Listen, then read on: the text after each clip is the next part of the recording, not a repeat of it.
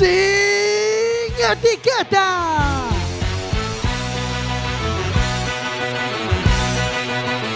Quack FM, tu radio comunitaria. Radio Comunitaria 103.4 vas a escuchar sin etiquetas.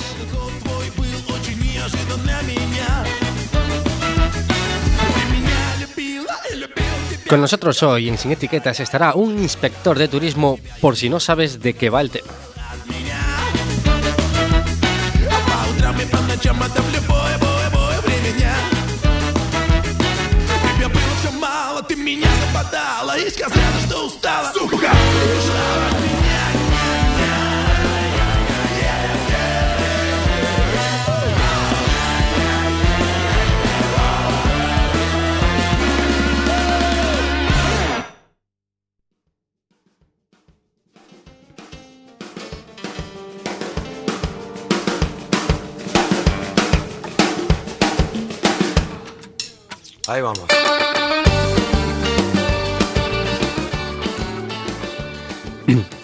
Aquí a las 10 de la noche, como siempre, los lunes sin etiquetas.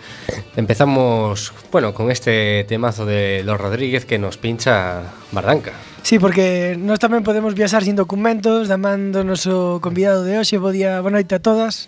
Eh, Jorge, Hola, moi buenas noches. hello, Moi boas noites a todos e todas. María. Sí, sí, podes, podes Boa noite. Eh, Marina. Hola, buenas noches. Y bueno, recuerden antes de nada que estamos en redes sociales, estamos en Facebook, pero que también pueden llamarnos al teléfono directo a Quack, que es el 881 01 2232, pero también pueden enviarnos un WhatsApp, un WhatsApp al directo a Quack, que este sería el número 644 737303. Está el Facebook y también está el Twitter, si lo tenemos activado, que no sé si estamos pendientes del Twitter. Sí, tenemos a Mm. tenemos a barriguita despeinada al hilo de todo comentario en redes sociales. Es decir, está María ahí eh, con tres manos en los ratones. No sabemos de dónde sacan las manos, María, para responder. Bueno, Y hoy vamos a hablar de esta profesión que, que, que no sabemos muy bien de qué va, ¿no? Que supongo que los oyentes cuando escuchan la palabra inspector de turismo Se, les viene- acojonan, se acojonan. se acojonan y, y se les vienen muchas ideas a la cabeza, pero, pero bueno, Nada concreto, ¿no? qué mejor que preguntarle a, a un- a- a alguien que ejerce esta profe- profesión como, como Samuel, ¿no? Como Samuel Vázquez. Que tal? Hola. Noite. Boa Hola, noite. Que tal? Bueno. Moi boa noite. Creo que la primera pregunta más obvia Sí, es la- sería. ¿Qué es? ¿A qué te dedicas exactamente? Es inspector, ¿Qué es un inspector turístico? Un inspector de turismo, primeiramente, é un funcionario público. Uh -huh. Un funcionario público traballa na administración. Eh, e as dúas funcións eh, principais que ten un inspector turístico é a de controlar que os establecementos turísticos cumplan a normativa turística uh -huh. e despois a labor máis bonita que é a labor de asesoramento. Asesoramento eh, máis alá da de control ou represiva que poderíamos ver. É dicir que ah, a, eh, a, a connotación que temos é un pouco negativa, non? Porque tamén encárganse de, de axudar. Eh, de evitar que, que os establecementos eh, pois poidan incurrir en, en por descoñecemento pois en cometer calquer tipo de infracción ou a máis bonita que antes de iniciar calquer tipo de eh, pois obra ou calquer tipo de de emprendeduría no ámbito saiban que normativa teñen que cumplir a efectos non só de cumplimento no establecemento, senón a hora de facer unha obra, porque os establecementos turísticos teñen uns requisitos técnicos tamén, desde uh -huh. o noso punto de vista. Uh -huh. Eh, de que consellería dependedes? A, a Inspección de Turismo está dentro da Axencia Turismo de Galicia. E a Axencia Turismo de Galicia non depende de ningunha consellería. Eh, é un, eh, un ente con personalidade xurídica propia uh -huh. eh, que depende propiamente da presidencia, directamente da presi do presidente. Sí, sí. Está as ordes de Feijó, que presión, eh? eh bueno, aquí más todos estamos máis ben ás órdenes da, das leis, da normativa. Que bueno, entón xa podemos ir vendo, ademais, acotamos que este é un traballo de ámbito autonómico. Sí, porque as comunidades autónomas desde o ano desde os anos 80, cada unha delas ten asumida a competencia eh, en materia de turismo. Entón, cada comunidade autónoma eh, ten a posibilidade de facer as súas normas e facer o control delas. Si, todas as habitual hoxe xa non todas as comunidades autónomas teñen a súa, por así decirlo, as súas órganos de, de turismo e as súas inspeccións de turismo, si. Eh, vos como inspectores turísticos eh, estades considerados tamén como axentes da autoridade? Sí, pero nunca se debe de ver a xente da autoridade como unha persona que te apunta con un dedo e tes que facer isto, no. O que quere decir a xente da autoridade que nós somos, igual que pois eh, un axente de, o sea, un policía local ou un inspector de traballo, é que o que nós escribimos nunha acta ten presunción de veracidade, presúmese que é verdadeiro. Que va a misa. Ten, no, chamase proba calificada, ten un pouquiño de máis valor Uh -huh. Pero non vai a misa en absoluto. Chámase, hoxendía, antes sí parecía que o que escribía un axente da autoridade que eso era eh, palabra de Dios, en absoluto eh, denomínase o máis mm, mellor é denominado proba cualificada. En tanto que, bueno, eh, pode ser verdad, pero pode ser desmontable sin ningún tipo de duda. Eso non vai, non é palabra de Dios, nin é unha o sea, o xente de autoridade quer decir que se presume verdadeiro que le escribe, pero temos que ir desterrando esas ideas de ah, As que, que se pode botar abaixo, é dicir, sin eh, ninguna ten... duda, por supuesto. Mm. Hombre, a veces hasta te equivocas ti.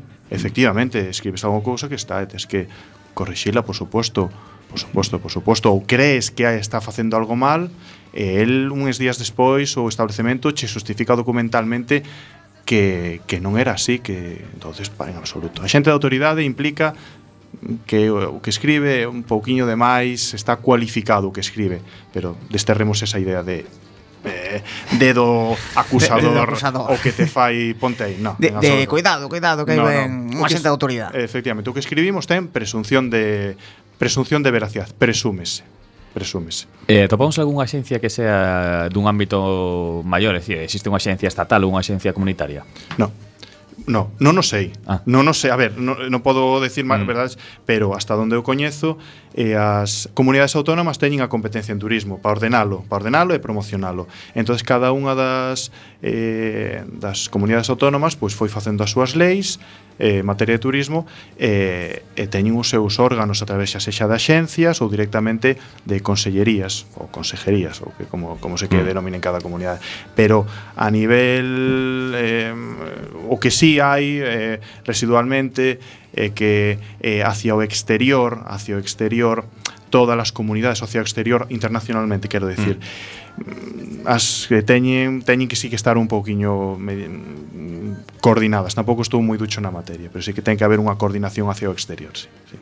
Sí, para campañas de promoción que se lancen exterior, sí, tienen que... Pero teñen tamén a súa autonomía si sí, teñen as outras miradas. Nos, eh, nos anos 80, eh, non sei se é o mellor unha anécdota que me estendo moito, pero eh, si ocorre co País Vasco eh, nos inicios da súa ordenación da súa eh, promoción do seu turismo, si puxo unha oficina de turismo en Bruselas, eh, entonces o Estado recurriu no, eh, eh, e, e, e, e o Constitucional lle deu a razón que podía hasta certo punto si facer unha promoción eh, no exterior do seu, do seu turismo. Pero sempre hai o que se chama unha unidade de acción no exterior, o sea, ten que haber, tampouco controlo moito, pero ten que haber unha certa coordinación. Sí. Entón é posible, é posible, Samuel, atoparnos nas ferias de turismo a, a, os asturianos e os galegos sacando o codo aí a ver a quen, quen trae a eh, xente, eh, non? Sí, sí, en ferias internacionais sí que poden facelo, sí que facelo. O Constitucional dixo que non era exclusivo do Estado, non sei se me estou indo a temas moi técnicos, ao mellor excesivamente no, técnicos perfecto, eh, ou desgraciadamente que, que non quero aburrir aquí a audiencia, Somos un programa técnico. con, con a miña a, a vosa audiencia, pero sí que se lles permite que promocionen o seu exterior internacionalmente. Sí, sí, sí, sí, pero que non poden é facer convenios internacionales con outros países, pero sí sí que poden sí que poden promocionar o seu turismo no exterior sin ningunha duda. Sí, sí, sí. Eu creo que estamos todos pensando agora mesmo eh, en hotéis eh, única e exclusivamente.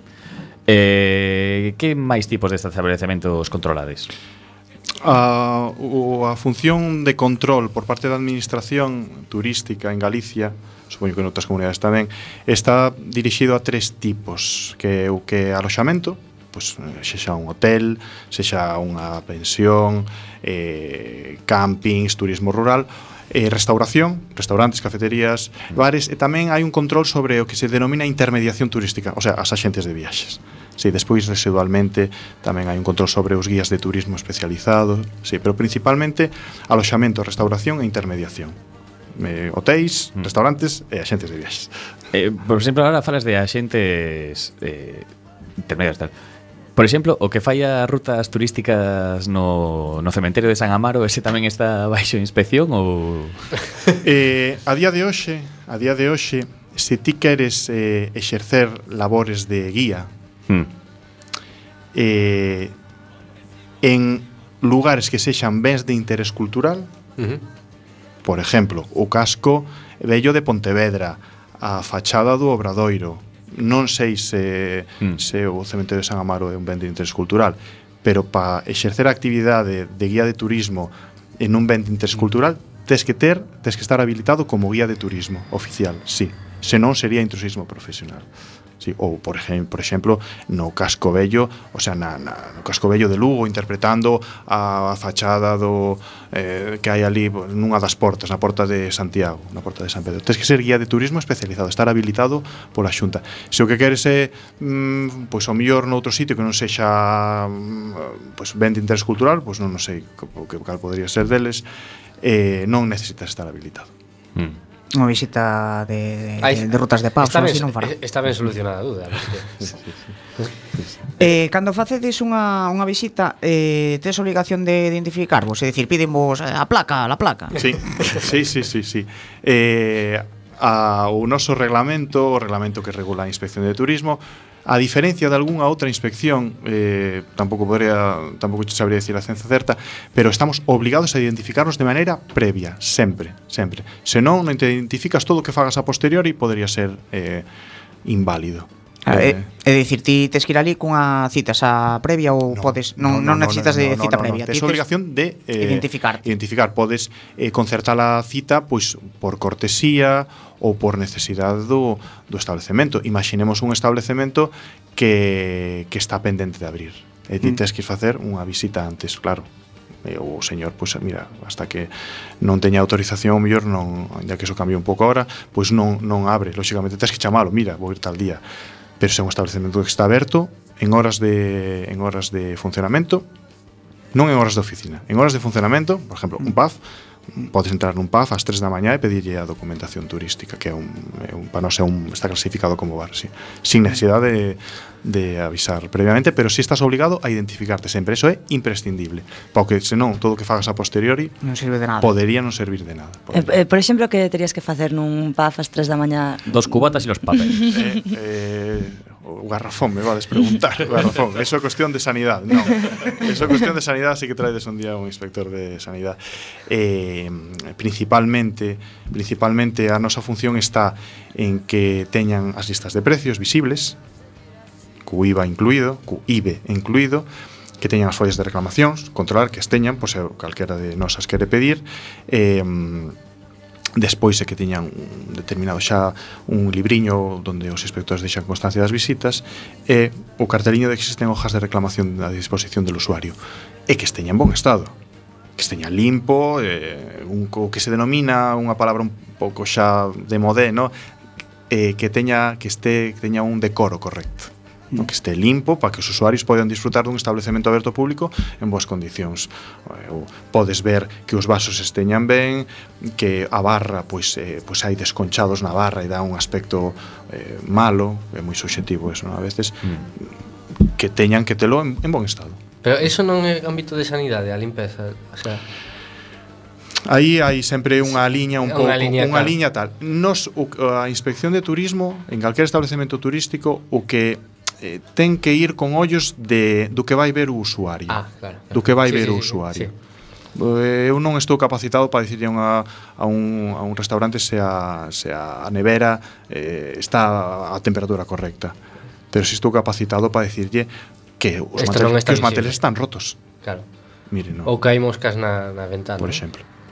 E se, por exemplo, ali, eh, pides a facer reclamacións, non a teñen Podes, podes preguntar a eh, bueno, a onde me podome dirixir a un inspector de, de, de turismo, e dicir, a directamente aí para dicir Queres Mira, formalizar eh, unha, unha, unha queixa sí, e, non, queixa. e non xa entregan Exacto. ou, ou non a teñen. Claro. Bueno, e ti as reclamacións poderás formalizar eh, en calquer eh, en calquer formato se o deseas ti a un establecemento que vayas e non estás contento co servicio ou co estado en ese momento che deu reparo pedir as follas de reclamacións porque mm. a veces é un pouco violento si podes formalizalo nun documento coa identificándote por suposto eh, nome DNI e as queixas e vale como reclamación inda que sexa ten un límite, dous meses As reclamacións non se poden formalizar ou se poden presentar máis alá de dos meses do ocurrido os feitos. Onde, onde se presentan as reclamacións? As reclamacións poden presentar eh, en calquer registro administrativo. Uh -huh. En calquer registro administrativo. Registro se tuve, na Praza de Ourense, por exemplo. Por exemplo, se si tuveches un problema en Ourense, O día siguiente que te vas para a túa casa que está en Ferrol, podelo presentar en cal registro oficial. A clave que tes que dirixilo á área provincial de turismo do establecemento donde radica eh, o sea, a provincia onde radica o establecemento. Supoño que en internet hai un modelo, xa Podelo facer, sí, hai as follas de ah. reclamacións, ah. podelas descargar de internet, pero máis ben están ao servicio de que os establecementos poidan tela mm. sempre eh, ao seu dispor na, no establecemento, non tanto para ti, ti podela formalizar nunha folla aberta sin, sin maior problema. Sí, maior. Bueno, sí, a audiencia non o ve, pero Gelo xa no momento estaba collendo o móvil, creo que estaba xa pensando a quen lleva e poñer unha, unha bueno, queixa por aí, non? Que, que tramas? A quen non? A quenes? a quenes? bueno, eh, intuitivo saliuche aí o... Isto, eh, eh, eu pensaba, por exemplo, que as denuncias podían ser anónimas. No. Non a, o decreto que hai un decretiño que regula como teñen que ser as, as, as foitas de reclamacións, as denuncias, e o di claramente, as denuncias anónimas arquivaránse sen máis trámite. Non, hai que sinto, da, hai que dar a cara. Pero, por exemplo, o tipo que denuncias sabe quen o denuncia? Sí. Ah. Ti eh, en, Tes medo. En, orden, en, en, eso, no, eso hai un, tanto, un ¿no? principio fundamental que é o dereito á defensa. Claro. Ti tes que saber E se ti tes un establecemento, pois tes hai un pub mm, eh, no Orzán, non sei, Orzán, siga vendo pubs no Orzán. Ah, guai, sí. ah, Ai, ai. Ah, sí que hai. Eh, eh, te denuncian eh, a denuncia eh, se che traslada a ti para que nun plazo de 10 días te defendas e formules as túas alegacións. Claro, por supuesto, ti tes de dereito a defenderte, por iso é imprescindible a que se identifique o denunciante. Preguntado porque eh, coñezo o caso dun nun eh, establecemento estreiro en Arteixo que recibiu unha denuncia igual que algúns do, do arredor e non sabía quen, quen lla puxera.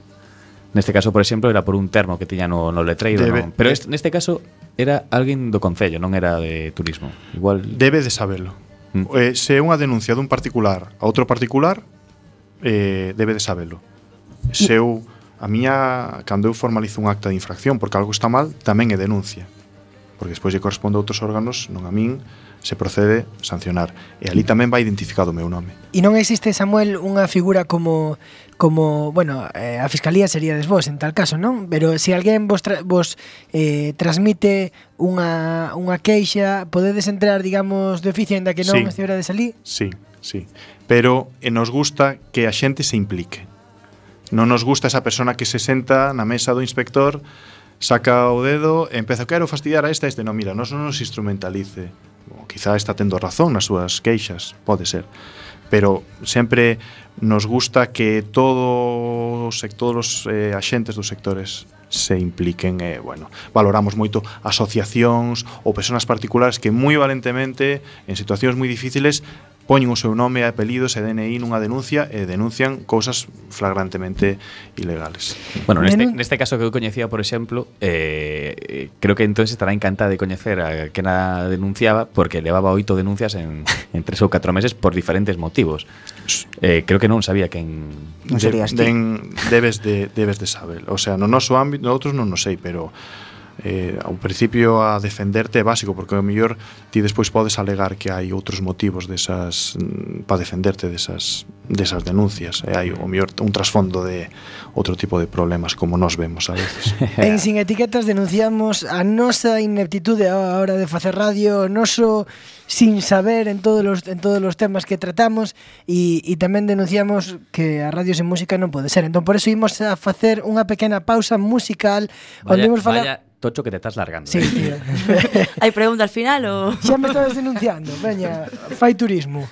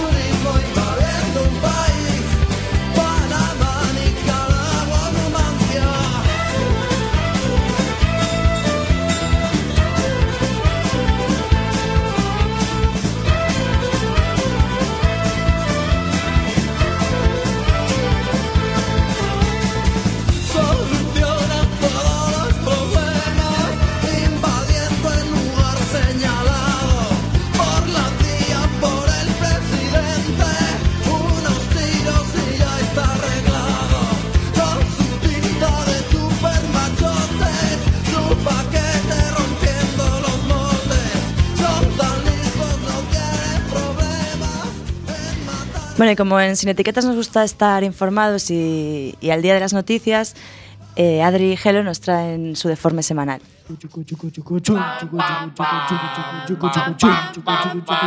El deforme semanal. Os tres candidatos de Francia están salpicados pola corrupción. Home, non son parvos, a estrategia do PP funcionou e tomaron nota. Unha boda en Cádiz acaba cun detido, cun preso e unha fugada. Unha boda chea de gángsters. Pero a boda de Aznar xa foi fai tempo, non? Eh, estas noticias que son repetidas. Ao presidente islandés gustaríalle prohibir a piña nas pizzas. Por fin un político que propón algo útil, todo un heroe político. Ten o meu voto. A verdade é que non estou de acordo. eh, un congresista de Texas presentou un proxecto para prohibir a masturbación masculina. Bueno, caraxo. Pide que todas as emisións de esperma teñan que ser dentro dunha vacina ou nun centro médico. De non ser así, a multa pode ser de 100 dólares. Iso vai provocar que revente moitos collós. Baixo proxecto de lei, Calquer eyaculación sen o propósito de procrear sería considerada como un acto en contra do neno sen nacer. Pero os espermatozoides non morren igual, que polo menos salgan a pasear ao aire, que coñezan mundo, joder. Ou fecundar todos. Pois imos reventar o planeta coa taxa de multiplicación. Tamén propón facerse exámenes rectales para comprar a Viagra. Pero esta muller ten moito odio dentro, non? Ten moito odio dentro, pero estamos a falar de Jessica Farrar membro demócrata da Cámara Representante de Texas. Demócrata? E que en realidade o que quere é chamar a atención. Non é máis que un farol para protestar polas duras restriccións impostas sobre as mulleres do Estado cando deciden someterse a un aborto, incluso nos casos máis extremos. A verdade é que os anos son capaces de aprobar a proposta con tanto de non darlle a razón ás mulleres. Imos a coa última noticia. As novas Oreo Pip Oreo, Pip, están tiñendo a lingua a lingua e as heces dos americanos. Como eh, Oreo Pip. Oreo Pip. Os pips son unha especie de gominolas moi coñecidas, color rosa. Úsanse en mm. adornos de tartas, esas cousas. Entón, as linguas e as cacas que son rosas. Efectivamente, como as cacas de arale. Se comes moitas, claro. O fenómeno, o fenómeno estáse a empezar a difundir no Twitter de maneira escandalosa. O Instagram vai se chear de vai se encher de merdas rosas e será o fin da humanidade. Home, pero eu creo que xa estamos cheos todos de merda rosa, non? Dende logo, basta con encender Telecinco. Sin etiquetas.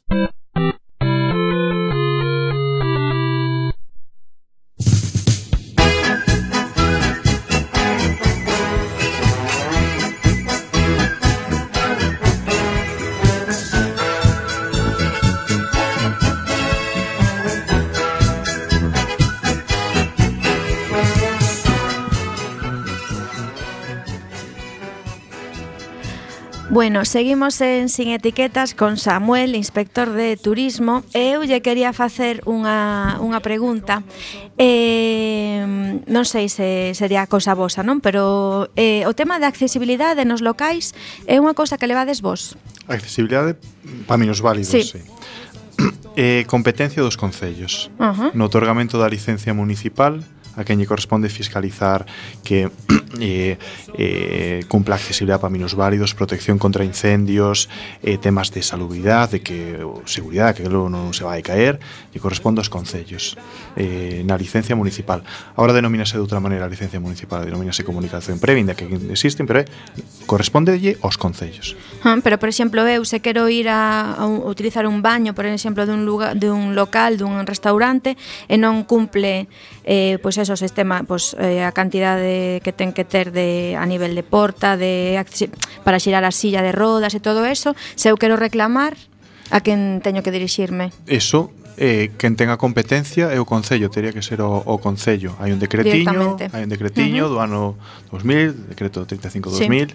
que establece pois pues, todo, medidas de todo, uh -huh. eh, o que de ti que ben comentas da, do xiro da roda, transferencia, uh -huh. doble transferencia, o estoseino, ainda que non é competencia miña, sí, sí. eh, lle corresponde aos Concellos eh, comprobar eso, o sea, a través dos seus técnicos municipales cando dan a, a licencia municipal. Uh -huh. me, me parece un detallazo de Bardanca poner la música del circo detrás porque aporta bastante seriedad a lo que estamos preguntando.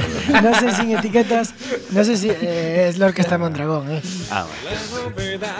Póñome moi dramático a veces, claro. entonces é bon un pouco. De, voz así... porque me poño que se me viera a cara os oyentes. Non sei aquí sin etiquetas queremos, queremos dar accesibilidade a todo o mundo. Por eso, Adri, poden tratar con nós polo Facebook, polo Twitter, na nosa liña de Facebook, e tamén nos teléfonos, Adri. Eh, o teléfono directo é 881 01 22 32 e tamén poden mandar un WhatsApp a Quack, que é o 644 73 73 03.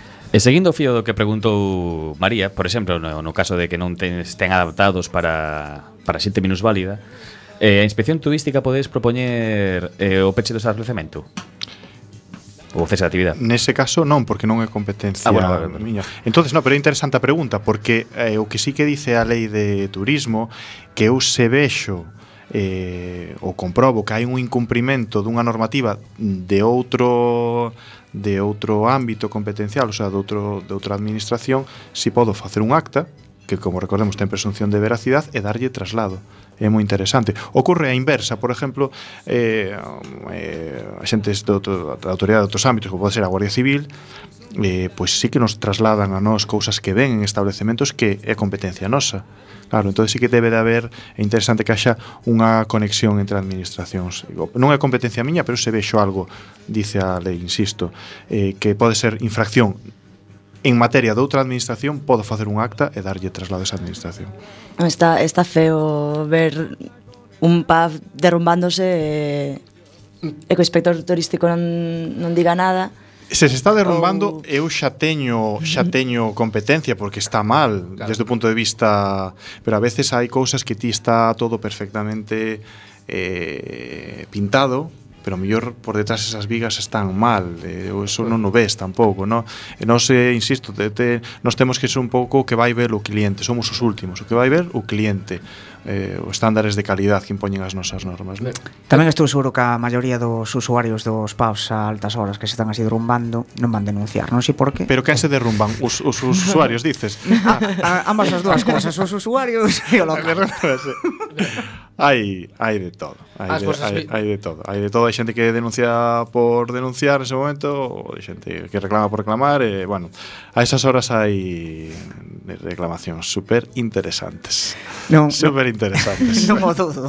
Super interesantes. Pero sempre, no, as vosas visitas eh, responde únicamente ás denuncias ou tamén eh, son aleatorias? Poden, poden ter un carácter aleatorio? Mira, eh, responderían principalmente a tres, as visitas responderían a tres casos. Aún habría un cuarto, pero a tres casos. Primeiro, eh, por unha denuncia, unha reclamación, uh -huh. como dixemos, se lle dá traslado o reclamado, uh -huh. o, o bar ou o restaurante, para que se defenda e a vista do que di unha parte e outra, vas a fazer unha visita ao establecemento e vas a intentar esclarecer que pasou, se se pode. Despois, eh, o sea, por denuncia. Eh, polo que se denomina pois, eh, os procedementos de apertura Cando un establecemento abre e presenta unha declaración de apertura uh -huh. Ti tes que ir a ver o establecemento Para que se pues, eh, aspira a tres estrelas Pois pues, ver se cumple eh, E despois, en virtud dun plan anual de inspección que temos, nos temos anualmente un plan de inspección aprobado a principio de ano que di, pois, hai que visitar tantos establecementos, que non sexa nin por denuncia nin por, nin por apertura, senón establecementos que xa están abertos, funcionando, para ir a revisalos. Ese Neses... criterio, de, iso é totalmente aleatorio ou están un pouco dirixidos esas visitas? As do plan de inspección. Hmm. As do plan de inspección, pois nós temos un xefes que ah.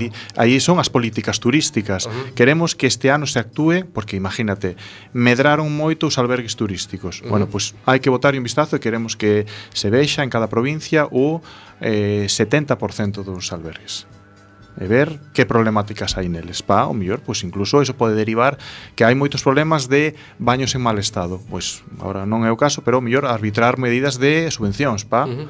Claro, todo ten que estar, en teoría, teria que estar conectado, non ser un mero... Non somos canalizadores tamén de información turística, somos os ollos de persoas que están en despachos. entonces canalizar a información do que vemos.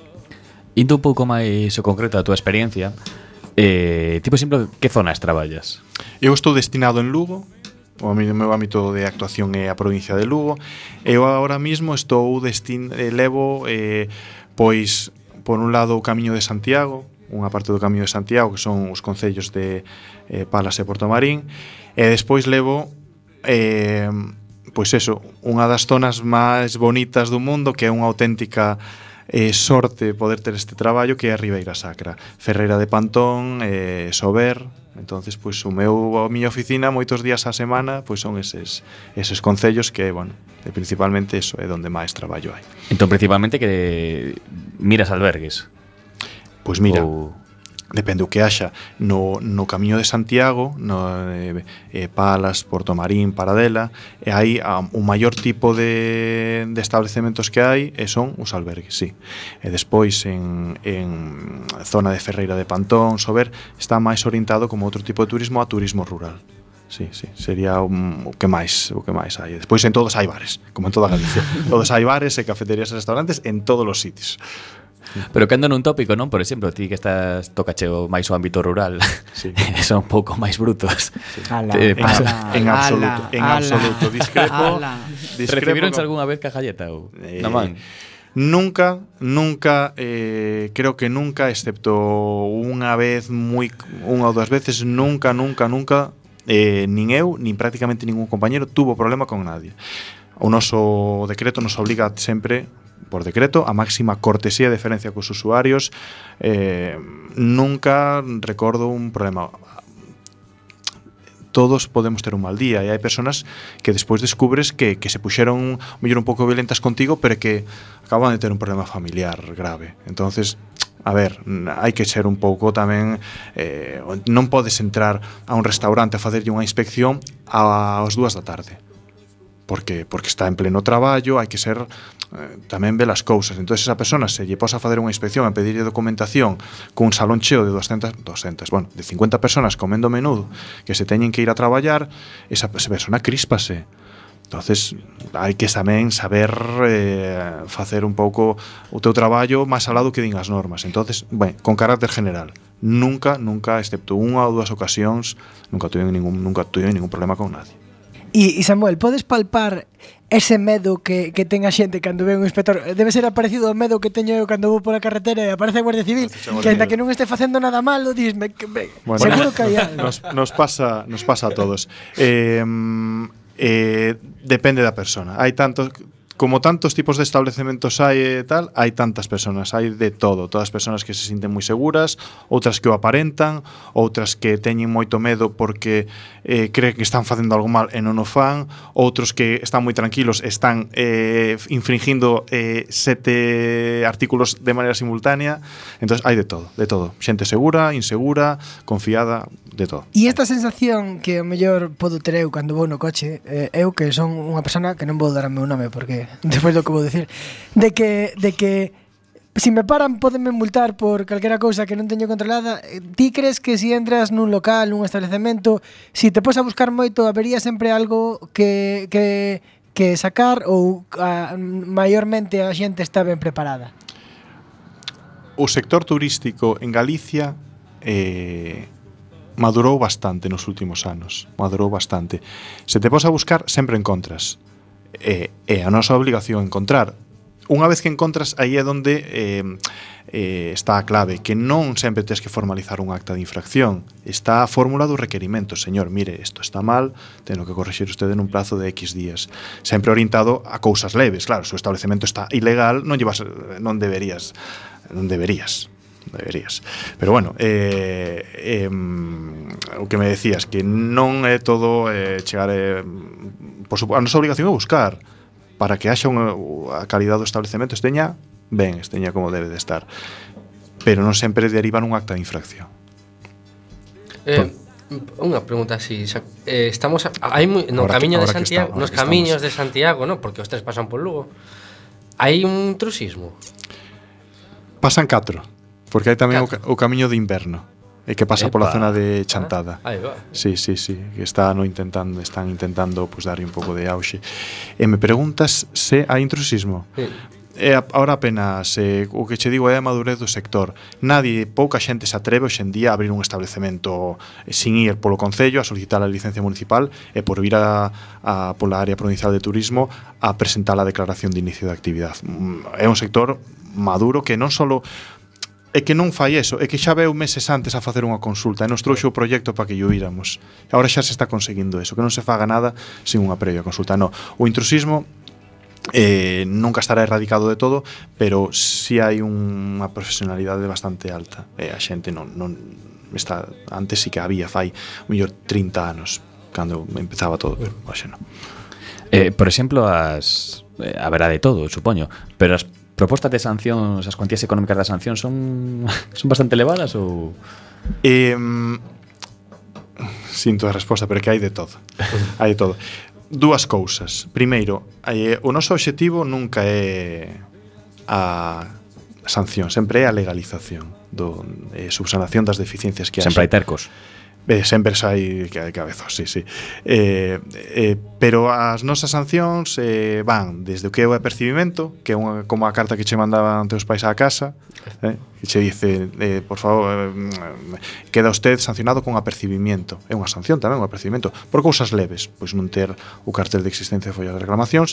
Subindo, poderíamos ir xa a sancións, pois eh, que as leves poden ser hasta 900 euros, e eh, as graves xa parten de 900 euro hacia adiante, as sancións moi graves. Que eso sería cando a túa nai te decía, bueno, haz lo que quieras. Fai o que, que, que fai, fai o que queiras, estás advertido.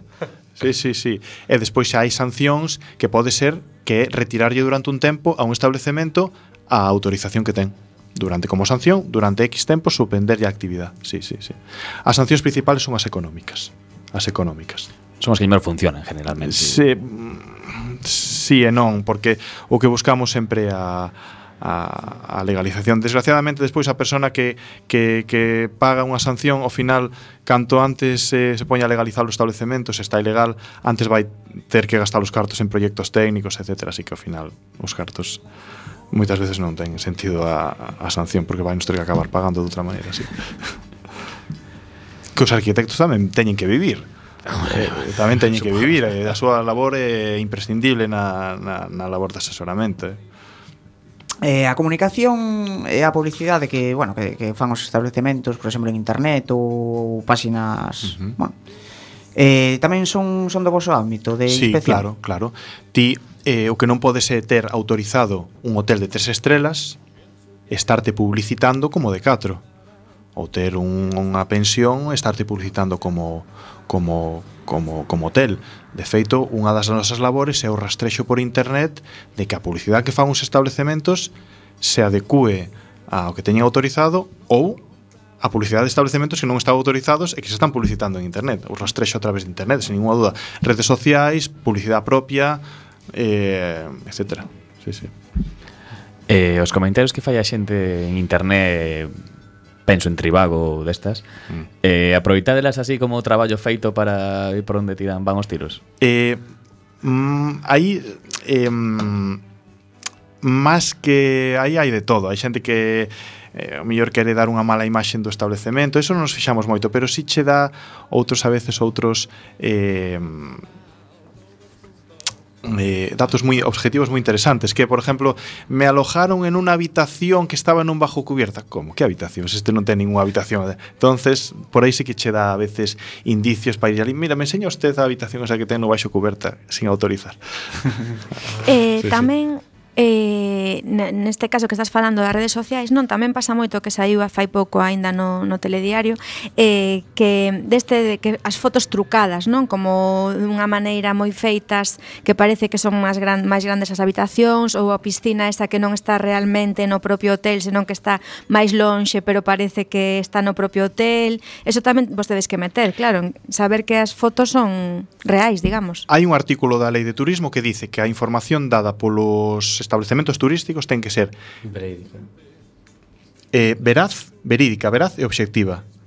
Entonces, sí, a ti te pode podes sancionar a un establecemento que esté eh, ofrecendo unha información que, que, que esté eh, eh, tergiversando a realidad, por suposto, respecto do que el ten autorizado, claro que sí. sí, sí, sí.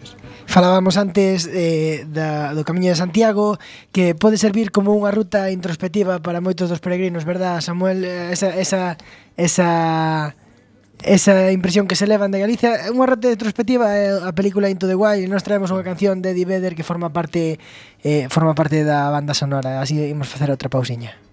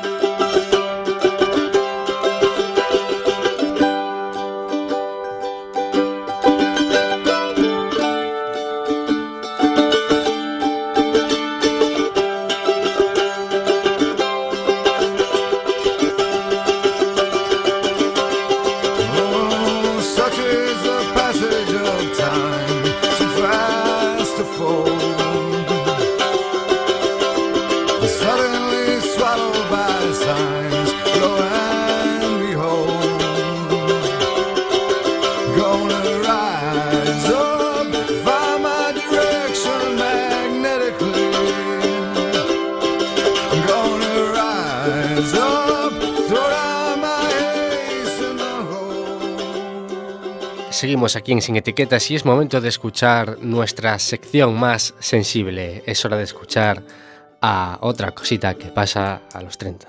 La vía, la vía, me siembra, me llueve, me grana, me ciega, engaviza, y luego me trilla, me avienta y saca, me muele. Barriguita despeinada presenta otra cosita que pasa a los 30.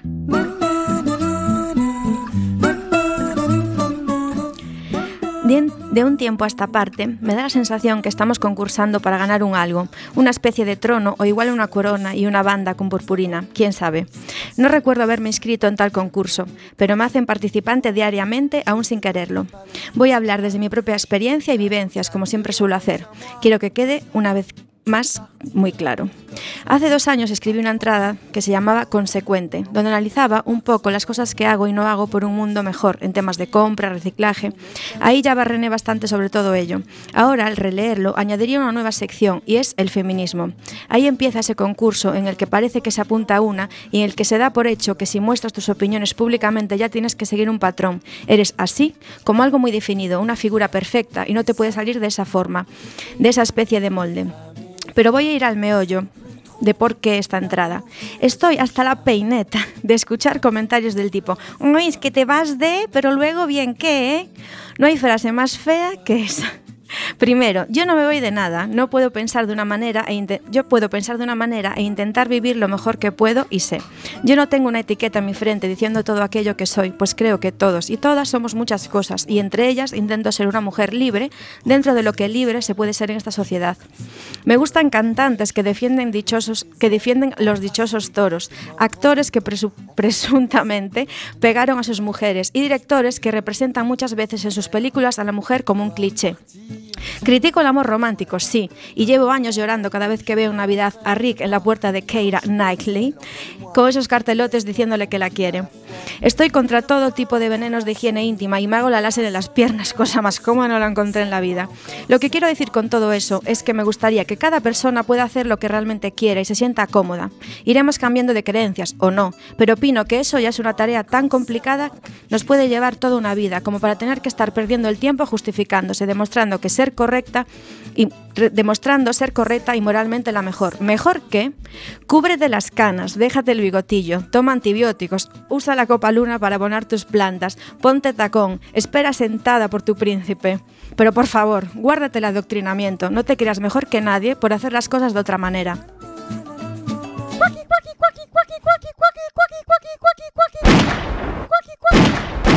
Sin etiquetas.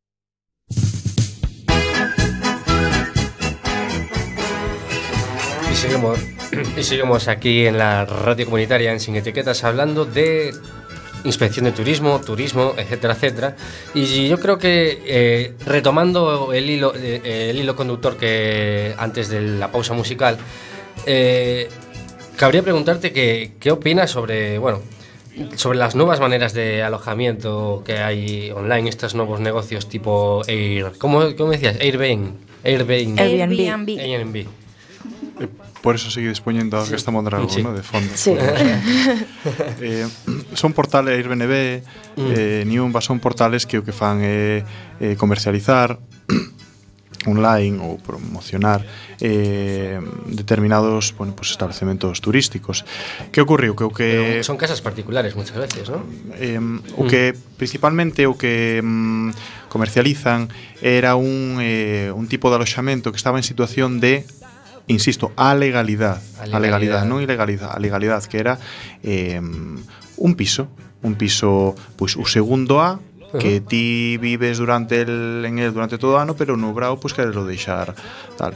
Entonces eso que fixo a Xunta, a Administración Turística, pois pues, visto eh, o incremento que había, novas tecnoloxías que o promocionaban e eh, que o comercializaban, aprobou un decretiño recentemente, o decreto 12/2007, que aínda non está en vigor, aínda que xa se publicou, entrará en vigor a principios de maio, para darlle cobertura a que a xente poidas eh, comercializar de maneira legal eses, eses, ese, pues, os pisos eh, que que teñan os requisitos a ser mínimos eh, eh, eh, que haxa unha situación unha, un, que podas te acoller a unha, unha legalidade na que ti podas operar no mercado turístico eh, pois dentro eso con, con, a, con dentro dunha dentro dun marco normativo. A que primicia estamos primicia. Bueno, primicia, o sea, eh eh Recórdeseme que igual o, o Tú non sabíamos. O, sí, o negocio sí hoteleiro clásico non lle gusta moito esta idea, quizá porque pode ser unha especie de competencia moi feroz, non?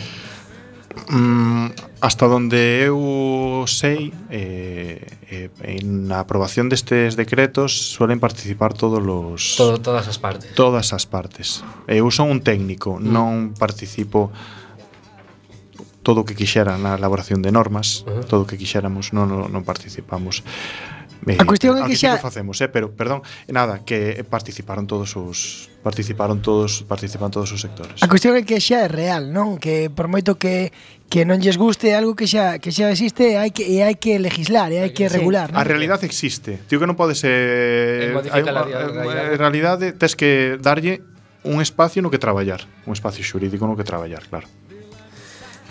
Hai hai unha pregunta que temos preparada que a mí a verdade que me parece moi moi interesante porque descoñecía isto. Que que no propio Camiño de Santiago hai determinados letreiros indicando onde hai establecementos eh, se isto é legal desviándos do camiño se isto é legal ou non é. Xa, xa non letreiros, senón eh, as propias indicacións, as propias eh, flechas amarillas eh, levanche por varios camiños. Uh -huh. eh, cerca de, de Porto Marín, de feito, creo que por ali din eu bastante volta. Sí aí eh, se dan dúas situacións. Por un lado é a, a nosa dos inspectores de turismo. O inspector de turismo non ten competencia sobre que é o camiño, que é un ben de interés cultural. Nos o que temos que controlar é que ese cartel que está aí posto indicando eh, pensión tal... Esa pensión se xa legal. Que sea legal e eh. que se publicite coas estrellas que corresponde. Ahora me desvío un pouco e falo dun ámbito que non o meu, o que é o control de, de, de, de poñer os carteles aquí máis ou menos cerca lle corresponde a patrimonio, a patrimonio cultural. Claro, eso, o desvío do camiño, eh, alterar os trazados do camiño, eso lle corresponde a patrimonio cultural da Xunta de Galicia, dependente da Consellería de Cultura. Sí, a través da Policía Autonómica principalmente. E así sí. para, para ir rematando, Eh, como ves o turismo en Galicia e cal é a, a nosa posición relativa respecto a outras comunidades autónomas, así a grandes rasgos, eh, tampouco. Non non teño eh. da, non teño datos eh, para comparar. Eu que fago a reflexión moitas veces cando chego a uh -huh. a oficina despois de traballar eh despois de de traballar eh de campo, cando fago traballo de campo, é eh, que eu cando vou por camiño de Santiago me encontro personas de todas as todas as nacionalidades eh, asiáticos de todos os países pasan por Paradela, Porto Marín, Palas de Rei, Eh, entonces eh, o eu que podo dicir é que no meu no meu eh, ámbito de actuación uh -huh. hai un incremento todos os anos, máis e máis plazas hoteleiras. Cada vez vai a máis. Máis plazas hoteleiras, o sea, máis plazas de aloxamento, uh -huh. eh, siguen incrementando as persoas que no, no camiño eh, visitan Galicia. Eso, aí sí que, eso sin ninguna duda. Sí, sí, sí, sí. Eu xa que pasamos polo camiño de Santiago Que quedaba a dúda de algo que tiña Gelo pensado contarnos que De algún incidente que, que tivo por ali ah. A palabra clave é filloas. Hashtag filloas, sí. Na, eh, pasoume indo polo, polo camiño francés no, nos Ancares eh, había, creo que era unha actividade ilegal sospeito. Porque, bueno, pasamos por ali entón había unha señora vendendo as súas filloas. E, claro, mm, coitadiños de nós, ai, mira, filloas, non sei que tal. Eu, non, eu teño que dicir que non piquei. Pero a xente picou e vendía a señoriña as súas filloas, tan boas, pero bueno, a un euro e medio. Eso está controlado ou non está controlado? Tiñas primeiro que haber pedido as follas de reclamación, se xa claro. era antes de nada, pero xa xa para empezar, para empezar, Fillos de reclamación, efectivamente. A un euro eh, a filloa. Claro, eh, hai que um, eh, non é o mismo a compraventa, a compraventa dun produto como é venderte unha Coca-Cola, a que ti a poidas a tomar ali eh, a Coca-Cola sentado, eso xa sí que é máis do noso ámbito cando ti tes bueno, se... podías te sentar ali podías te sentar. Si, sí, si, sí, tiña sillas. Pois pues non sei, fillo, non sei que dicirche. A verdade que non sei que dicirche me vexo en situacións raras, pero das fillos nunca se me nunca se me nunca se me deu eh?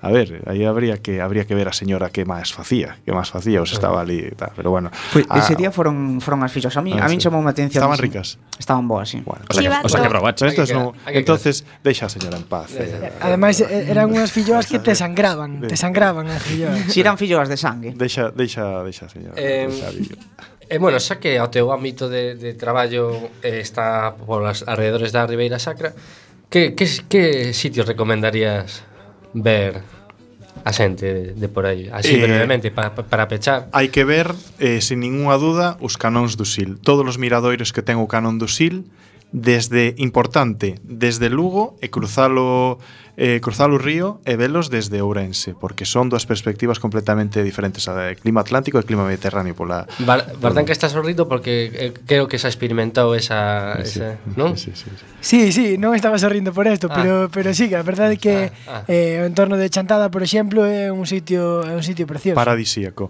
Eh, Sober, eh, Ferreira de Pantón, eh, despois outro lado está Castro Caldelas, pero son sitios dignos de ver despois polo, polo románico polo románico, pola arquitectura religiosa. Son dignos sitios para pa irse a vivir ali toda o resto da tua vida, sin ningún duda. Abrigados en, abrigados en inverno e eh, con tiras po, po bran. Ten o seu microclima, eh, por eso se dá tan bombiño, eh. Tampouco é tan tampouco é tan tan tan forte o clima, eh. É o caso que se ría porque eh, o noso director do programa Adrián eh, sempre tenta traer a colación de todos os invitados da súa actividade unha pregunta ajá, que é recurrente eh, día tras día e que creo que ahora Adrián eh, a túa oportunidade eh. pasa que é un pouco complicada de trazar hoxe, non? Sí, un pouco complicada, é unha pregunta fetiche que o, temos... o traballar o, o falar con alguén, un traballador público é un pouco máis complicado, eh, non? Eh, Porque... Sí, aparte a lanzamos de unha maneira indiscriminada. Isto empezou con, con, con, cos capoeiristas e xa non, non, non Foi un non parar. A, a pregunta fetiche. Lígase moito sendo un, un inspector turístico? Nada. Nada. Eu desde que entrei soñaba con esas directoras de hotel que me iban a recibir e tal. Ah, olvídate, nada. Olvídate, nada, nada, ¿no? nada. Me tuve que buscar a vida por outro ámbito. Nada, nada olvídate. Unha... De feito, eu preparei a oposición única, única exclusivamente para ver se ligaba, o sea, non como medio de traballo. bueno, pero nada, unha decepción. Pois pues nada. Moi, moitas gracias por, por ah, estar con nós, un, Samuel. un auténtico placer, moitísimas gracias. A vos. Excelente o traballo de Bardanca. Gracias a vos, Adri. Eh, deleitámonos no, moito coas teus sentimentos e eh, barriguita despeinada. Gracias. Hello. Moi boas noites. Jorge. Moi boas noites a todos e todas. Marina. Boas noites e boa semana. Recordade que tedes a redifusión o venres ás 9 da mañán. Eh, tamén poden esco escoitar a, o, o podcast no, no Radio Co. Eh, mañá o anunciaremos no Facebook. E eh, nada máis, se isto foi sin etiquetas e o vemos os luz que ven, Bardanca? Si, sí, os luns que ven, eh, bueno, que sepades que na que vaya desde viaxe sempre podedes volver. Hoy me ven volver Volver con la frente marchita, las nieves del tiempo platearon mi sien. Sentir que es un soplo la vida, que 20 años no es nada, que febril la mirada, errante en la sombra, te busca y te nombra. Con el alma aferrada a un dulce recuerdo que lloro otra vez. Tengo miedo del encuentro con el pasado que vuelve a enfrentarse con mi vida.